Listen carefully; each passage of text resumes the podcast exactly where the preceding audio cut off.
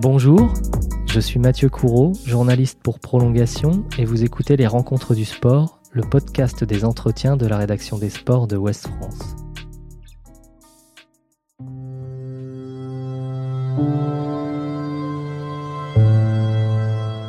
Nathan Paulin est eyeliner, ou funambule de l'extrême si vous préférez. Sa vie se résume à tendre une sangle entre deux points dans des décors somptueux, parfois hostiles. Il les traverse en jouant avec son corps et les éléments, pieds nus, au-dessus du vide, aussi prodigieux qu'effrayant. Donc, la highline, c'est marcher en équilibre sur un fil. Euh, la pratique de base, c'est la slackline, c'est ce qu'on peut voir dans les parcs entre deux arbres. Et moi, je le fais dans le vide, euh, donc sur une sangle, entre deux points, entre deux montagnes, entre deux immeubles, et je suis attaché. Au départ, on n'avait que deux questions à lui poser pourquoi et comment? Et finalement, ces réponses ont duré des heures. Donc je suis Nathan Paulin, je suis eyeliner, donc je suis funambule, je marche sur une sangle euh, dans le vide. Et là on est chez mon oncle dans le jardin. Je suis né dans une famille de montagnards. Euh, ma mère fait de la montagne depuis longtemps. Mon père euh, vient du Mans, donc plutôt dans le plat pays, mais, mais il, est, amoureux de la montagne, il est venu y habiter. et c'est j'ai eu un moment où j'ai pleuré en montagne, où j'étais vraiment pas bien. Euh, et j'ai pas pleuré parce que j'avais peur, mais j'ai pleuré parce que euh, je, je, parce que je pouvais pas le faire et que je voulais le faire. Euh, et du coup, quand j'ai commencé à faire de la slackline, donc la slackline c'est marcher sur, un, sur une sangle, la highline c'est le faire dans le vide. Quand j'ai commencé à le faire dans le vide, j'avais hyper peur et du coup je prenais pas du tout de plaisir. Euh, et donc c'était pas forcément évident euh, pour moi d'en faire. c'était pas du tout c'était pas prédit que je me développe dans, un, dans, un, dans, une pratique où je marche dans le vide. Pas du tout. L'envie de marcher sur un fil, c'est venu euh, en fait en en faisant. En gros, j'ai un copain qui m'a montré ça, qui, qui, a, qui, a, mis une slack entre deux arbres. Et j'ai vu ça, j'ai dit tiens, bah, pourquoi pas. Mais j'étais, je crois que j'avais une blessure à l'époque, j'ai pas pu essayer. Et puis après, en m'ennuyant pendant l'été 2011, j'ai mis une sangle dans mon jardin qui venait du garage, euh, un truc de camion. Et j'ai commencé à marcher dessus. Et là, euh, bah, je me suis mis à faire plus que, à faire plus que ça en fait. Euh, depuis cet été 2011, euh, je me suis mis à faire vraiment que ça à fond. Et je l'ai analysé après. En fait, euh, marcher sur une sangle, c'est euh, ça captive toute l'attention. Moi, je suis quelqu'un qui a une attention un peu débordante, on va dire. Euh, quand j'étais à l'école, j'arrivais pas à me concentrer forcément sur ce qui se passait euh, au tableau, ou j'arrivais à me concentrer peut-être un peu sur ce qui se passait au tableau, mais j'étais capté par tout ce qui est autour. Quand je suis à la maison, euh, enfin quand j'étais jeune à la maison, quand j'étais quelque part, j'écoutais toujours ce qui se passait ailleurs. Par exemple, mes parents en haut de la maison, j'entendais à chaque fois quand ils descendaient, je savais exactement ce qui s'était raconté, et du coup ils avaient un peu de mal avec ça. Et du coup, marcher sur un fil, ça oblige à captiver toute l'attention sur un seul élément. C'est un peu comme de la méditation je dis un peu méditation facile parce qu'en méditation classique, eh ben, si t'es pas concentré, t'as rien pour te guider. Là, le fil, ça te guide, ça, te connecte euh, ton esprit et ton corps sur un seul objectif, marcher là-dessus. Et donc, c'est ça qui m'a plu. Et par contre, après, pour aller en faire dans le vide, eh ben, c'était une autre histoire. Et là, c'était un combat un peu plus personnel parce que ben, euh, le vide, c'était pas quelque chose dans lequel j'étais à l'aise du tout euh, quand j'étais jeune.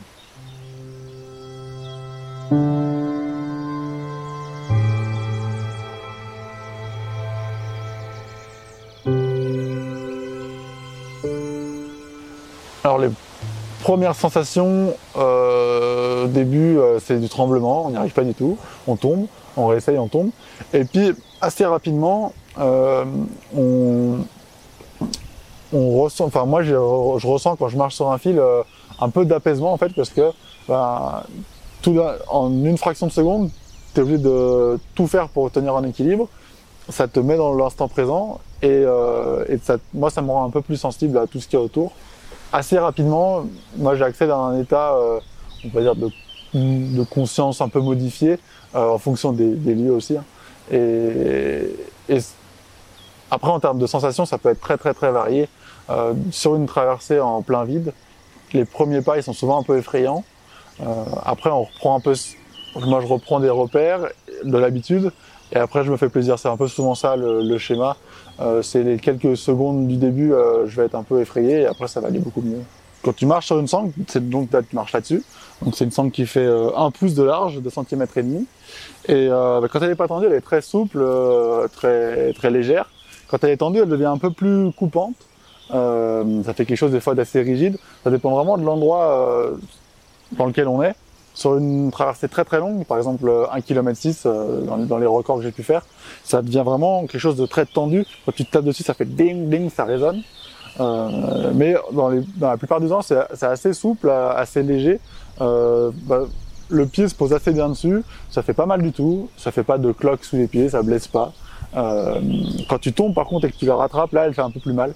Euh, ça c'est plus gênant au début. Moi je le fais toujours pieds nus euh, pour vraiment sentir, euh, pour être plus proche de la sangle, pour avoir tous les retours d'informations qu'elle donne, parce qu'en fait euh, quand tu marches sur la sangle, elle, toi tu fais des mouvements, tu les envoies à la sangle, la sangle te rend ces mouvements, et il faut euh, les comprendre le plus rapidement possible pour t'adapter en fait.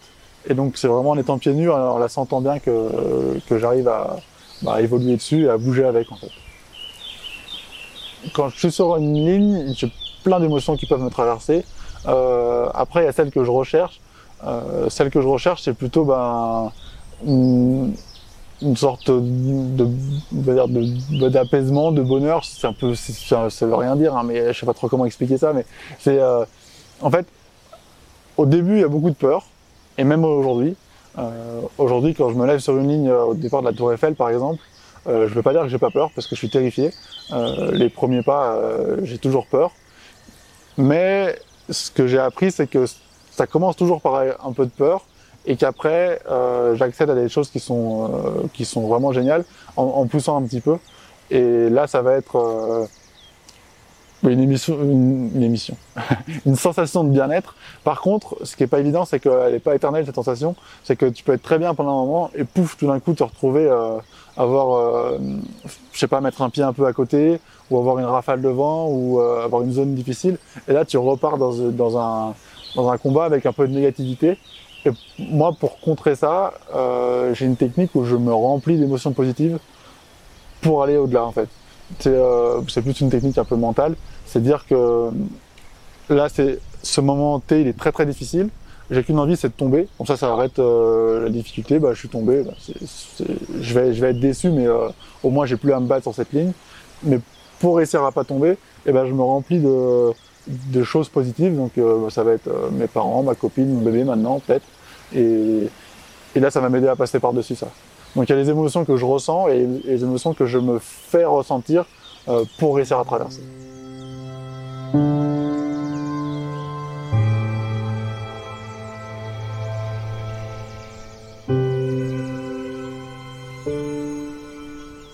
Aujourd'hui, oui, je me, considère de plus en plus comme un artiste. Euh, c'est quand même un sport ce que je fais à la base parce que ben, c'est un sport montagnard on va dire mais c'est un peu la croisée de tout. Et ce que j'aime bien aussi c'est le fait qu'il n'y ait pas vraiment de définition. Euh, comme ça c'est la moi en fait ce que je vais chercher c'est la liberté. Euh, et du coup bah, je suis libre de d'être un sportif quand je fais un record d'être un artiste quand je fais un spectacle euh, d'être un peu les deux quand je fais un spectacle avec une grosse parce que des fois le spectacle va apporter une grosse performance sportive euh, quand il euh, des y moi j'ai croisé des artistes des danseurs qui sont des athlètes de haut niveau de très très haut niveau bien plus que moi et du coup j'aime bien être au milieu de toutes ces choses là et j'aime bien avoir la chance d'aller découvrir plein de choses différentes et ce que je fais me permet vraiment de bah, d'être pas vraiment dans une case en fait de pouvoir voyager entre plein de milieux. Je pensais pas du tout en vivre, c'était pas, c'était pas prévu. Enfin, j'ai jamais prémédité ça. Euh, j'étais plutôt destiné à aller euh, suivre un peu la voie de mon père, on va dire, euh, dans, dans, un bureau d'études. J'habite dans une vallée où il y a beaucoup d'industrie et je pense que j'aurais pu m'y faire. J'étais assez doué là-dedans. Mais en fait, quelque part, j'ai jamais su ce que je voulais faire, mais vraiment jamais su.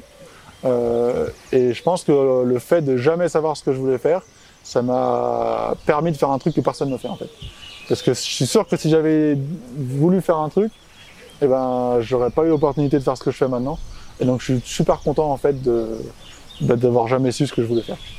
Parce que maintenant, bah, je me retrouve à faire un truc, je me fais, en fait, je me fais plaisir.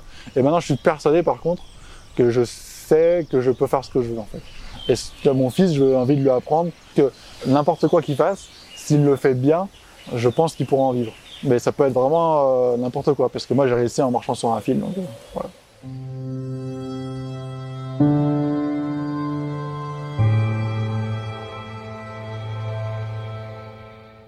Retrouvez cet épisode ainsi que nos autres productions sur le mur des podcasts et aussi sur notre application Ouest France. N'hésitez pas à nous mettre 5 étoiles si vous avez aimé ce programme.